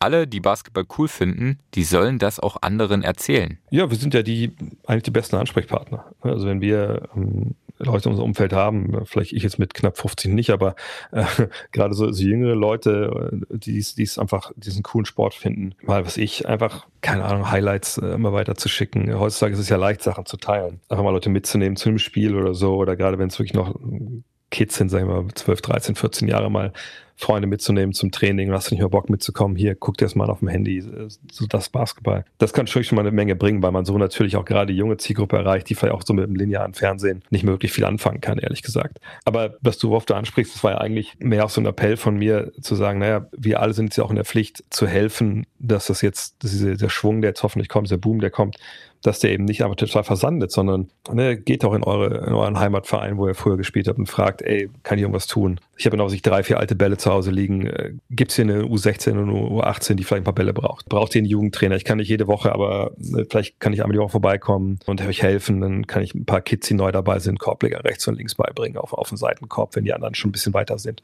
Ne, äh, solche Geschichten. Oder braucht ihr noch einen Schiedsrichter? Ich habe früher mal gepfiffen, ich habe irgendwie wieder Bock. Ne, das ist ja so, also gerade wenn jetzt sagt, dieses System belastet wird, da ist es natürlich wichtig, wenn man da halt dann wieder mithilft. Und eben andere Leute dazu bringt, dass sie ihre Augäpfel darauf richten, weil ich bin, gebe mich zwar nicht der Illusion hin, dass das Basketball eine Sportart ist. Wenn man das einmal mit seinen eigenen Augen gesehen hat, dann ist man direkt Feuer und Flamme und will nichts anderes mehr sehen. Das ist Blödsinn, also so zu denken. Aber man muss es ja erstmal gesehen haben und vielleicht ein bisschen auch erklärt bekommen haben, um eben diese Faszination, Faszination vielleicht auch zu verstehen. Und äh, wenn wir da äh, offen sind als Basketball-Community und Leute versuchen mal wieder da mal hinzustoßen, dann ist das, glaube ich, eine, eine sehr gute Investition in die eigene Zukunft. Und natürlich, auch André Vogt hat nach dem WM-Titel einen Wunsch für die Zukunft des deutschen Basketballs.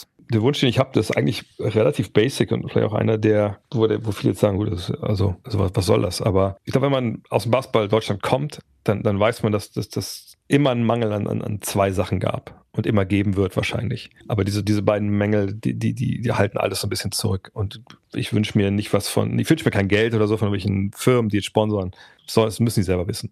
Aber was ich mir wünschen würde, ist, dass wirklich Leute, die schon im Basketball schon drin sind, einfach sich bewusst werden, dass man ja was zurückgeben muss. Und die beiden Dinge, die man zurückgeben kann, sind halt, man kann selber Jugendtrainer werden, einfach zurückgeben, weitergeben, das Wissen, die Faszination. Und man kann Schiedsrichter werden. Und ein Schiedsrichter, ich weiß, das ist wahrscheinlich in jedem Sport das Gleiche, dass man da wenig Leute findet, die darauf Bock haben. Aber es ist nun mal einfach wahnsinnig wichtig, gerade auch für Vereine, die Zulauf haben, äh, wo Kinder halt spielen wollen, wenn man auch mehr Mannschaften anmelden will, dann braucht man immer auch mehr Schiedsrichter.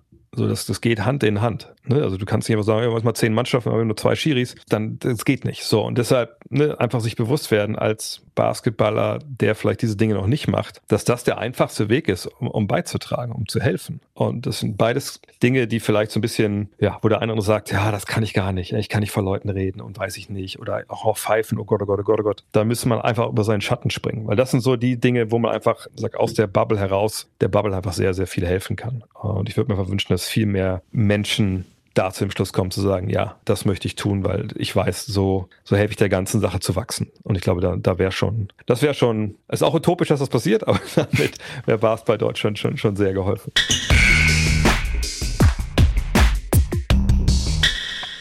Also, bei aller Skepsis bezüglich eines möglichen Basketballbooms, es gibt sie, die Gründe daran zu glauben, dass jetzt immer mehr Menschen den Weg zu diesem Sport finden. Und es gibt Ansätze, wie es gelingen kann, den Hype zu verfestigen. Zumal ja fast schon feststeht, die deutsche Nationalmannschaft, die wird auch in den kommenden Jahren ganz oben in der Weltspitze mitmischen, wie auch Sachsen-Anhalts Verbandschef Carsten Straube zum Abschluss sagt. Das ist nicht das älteste Team. Das ist ein Team, was Perspektive hat. Wir haben ja da, glaube ich, der älteste war, glaube ich, 30 und alles andere war so knapp über 20 und 25, 26, 27.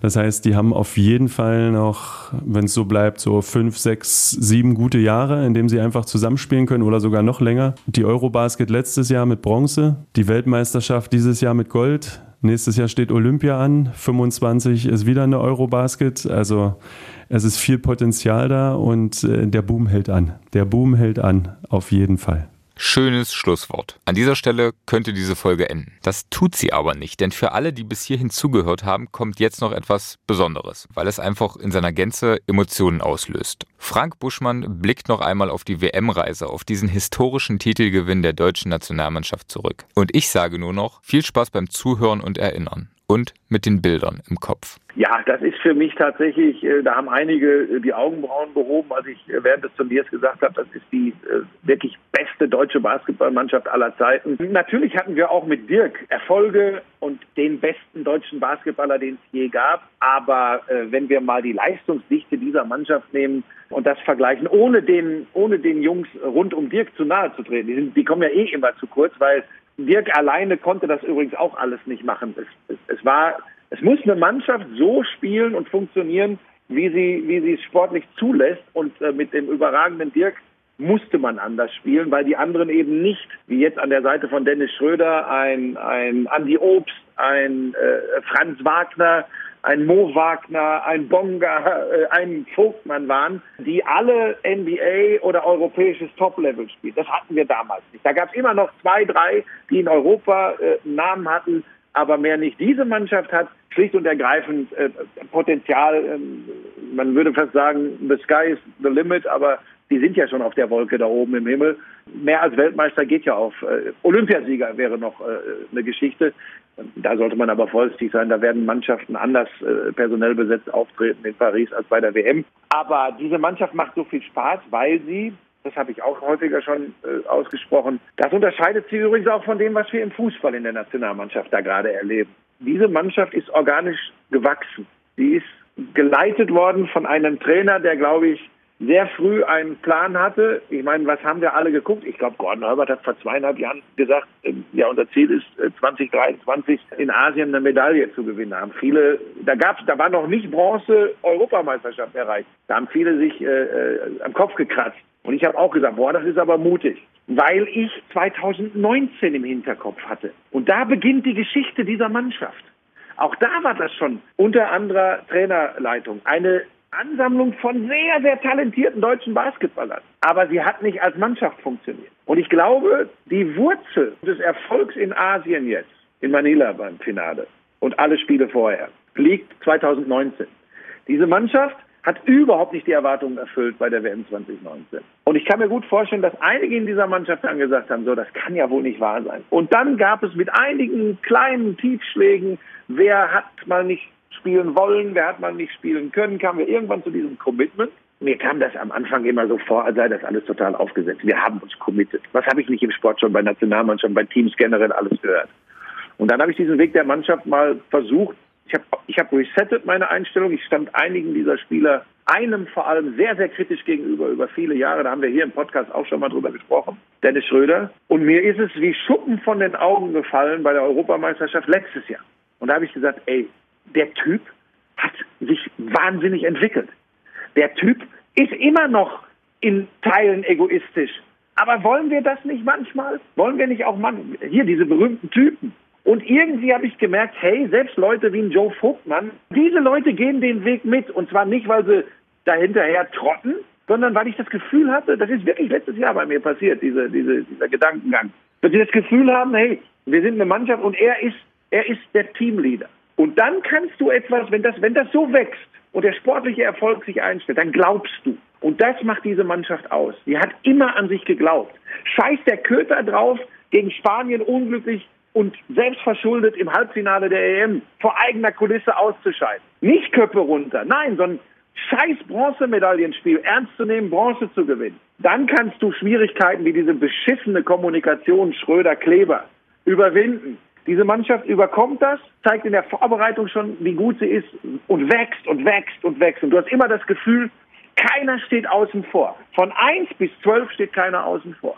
Und dann nimm diese kleinen Dinge in dem Turnier.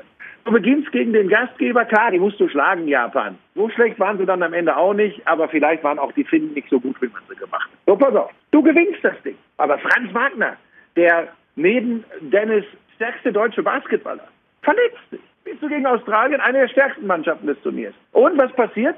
Der Trainer vertraut in dieses Team. Und er bringt Bonga und er bringt Giffey und er lässt in der Anfangsphase Bonga fast eins zu eins das spielen, was Franz Wagner spielt. Und normalerweise würdest du sagen, ja, okay, Bonga hat auch mal NBA und ist jetzt bei den Bayern, aber der kann doch nicht die Wagner-Rolle spielen. Und diese Mannschaft ist längst schon so gewachsen und so stark, dass sie alle sagen, na klar, dann macht das der Bonga. Und es geht gut und du schlägst ohne Franz die Australier. Und es geht weiter. Du gewinnst und gewinnst und gewinnst und dann kommen die ersten Dinge, wo du sagst, ach du Scheiße, jetzt kann uns das alles um die Ohren fliegen. Slowenien. Du hast dieses Ding, ein verkacktes erstes Viertel. Du hast diese, heute können wir alle drüber lachen, für viele befremdliche Auszeit. Leute, die selbst Hochleistungssport gemacht haben, werden sagen, das, was da zwischen Dennis Schröder und Daniel Theiss passiert ist gegen die Slowenen, das ist nicht so außergewöhnlich. Nur heutzutage ist bei allen immer mi, mi, mi, mi, mi, mi, mi und die Medien machen ein Riesending raus. Und dann packt auch noch der Bundestrainer den Superstar am Arm und der Superstar sagt, fass mich nie wieder so an. Und wieder alle, mi, mi, mi, mi, mi. Und die Medien wollen und wollen. Und was macht diese Mannschaft, was macht dieser, dieser verschworene Haufen? Der Trainer setzt den Superstar ein paar Minuten auf die Bank. Die Mannschaft spielt, als wäre nichts gewesen und reißt das Ruder rum. Das ist, das ist Wahnsinn. Das ist richtig geil. Und weiter wächst das Selbstvertrauen. Und weiter geht's. Du spielst im Viertelfinale gegen die Mannschaft, wo alle sagen, naja gut, Lettland, wir haben Lauf gehabt, aber da ist ja noch nicht mal der Porzingis dabei. Die, die fiebeln wir aus der Halle. Das meiner Meinung nach übrigens mit Abstand schwierigste Spiel dieser WM, will keiner hören, ist aber so. Habe ich auch vorher gesagt. Weil da alle gesagt haben, naja, die, die fiedeln wir jetzt weg in Bestbesetzung. Ah, da lache ich mich doch kaputt. Und es sind übrigens drei Zentimeter, die über unser Urteil über dieses WM-Turnier entscheiden. Das sind die von Bertans beim letzten Dreier. Es ist das schlechteste Spiel im Nationaltrikot von Dennis Schröder. Und wieder bricht der Glaube vieler, nennen wir so mal Bandwagon-Fans zusammen. Und dann spielt eine deutsche Mannschaft nach diesem Grottenspiel gegen Lettland, wo übrigens noch einmal das Team den Superstar mitschleppt zum Einzug ins Halbfinale. Und dann spielen sie gegen die USA und sie spielen ein Basketballspiel, wo ich zur Halbzeit Twitter ey, was für ein geiles Basketballspiel, aber ich fürchte, mit dieser Art Basketball kannst du die Amis nicht schlagen. Da wird am Ende die individuelle Klasse und Athletik siegen. Und was macht diese Mannschaft? Sie spielt so nach dem Motto, Buschmann, du Flöte.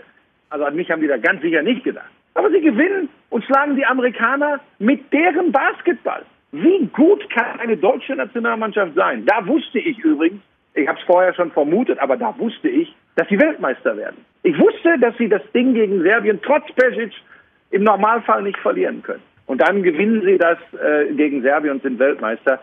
Und danach zeigen sie in jedem öffentlichen Auftritt, es sind wir als Team. Und unser Anführer, weil er nach außen schon 2015 dazu auserkoren wurde vom Deutschen Basketballbund, heißt Dennis Schröder. Und der Typ, den ich lange sehr kritisch gesehen habe, führt diese Mannschaft wie ein echter Captain. Und wenn das nicht reicht, das als geile Geschichte zu verkaufen, dann weiß ich es überhaupt nicht mehr. Jetzt müssen es die Leute nur annehmen und müssen der Mannschaft und dem Sport die Stange halten. Dann ist all das, was ich hier schwarzmalerisch erzählt habe, ad acta gelegt und der Basketball strahlt und scheint in Deutschland.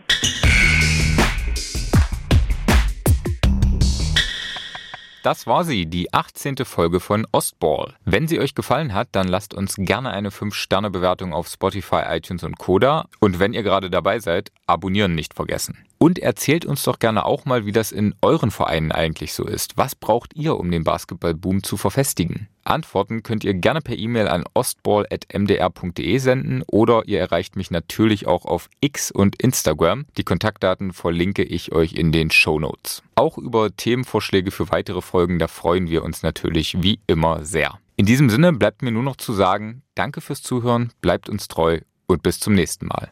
Ach und eins noch, Deutschland ist Basketball Weltmeister. Ostball, der Podcast über erstklassigen Basketball aus dem Osten von Daniel George.